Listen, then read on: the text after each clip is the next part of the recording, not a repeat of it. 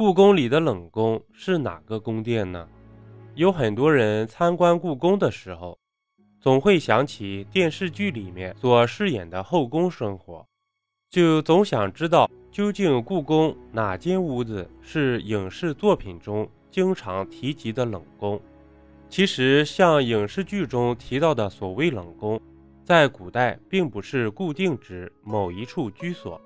在明清时期，只要嫔妃或皇子皇孙犯了什么错误，导致被软禁，见不到皇帝的住处，就是冷宫。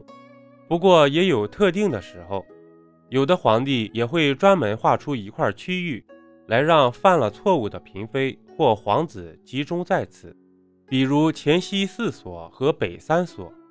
当然，冷宫这个词儿，大多数的时候。指的是一种宫中女子失去皇帝宠幸的一种悲惨遭遇，在古代所记载的史料中，也没有说明哪个房间的匾额为冷宫的记载。也有一部分人认为，故宫中的乾清宫、长春宫就是所谓的冷宫，但是在明清两朝所记载的文献中，也有好几处地方被作为冷宫，发挥其残酷的功能。比如明朝末期的万历皇帝，当时的成妃李氏，因为得罪当时权力比较大的宦官魏忠贤，从而被幽居在乾西宫。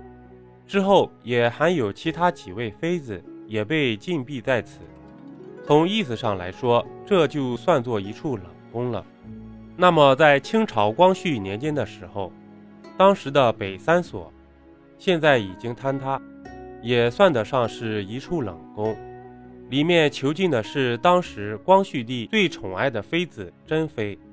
根据史料的记载，珍妃在被慈禧扔进井里之前，被软禁的正是景祺阁北边的北三所。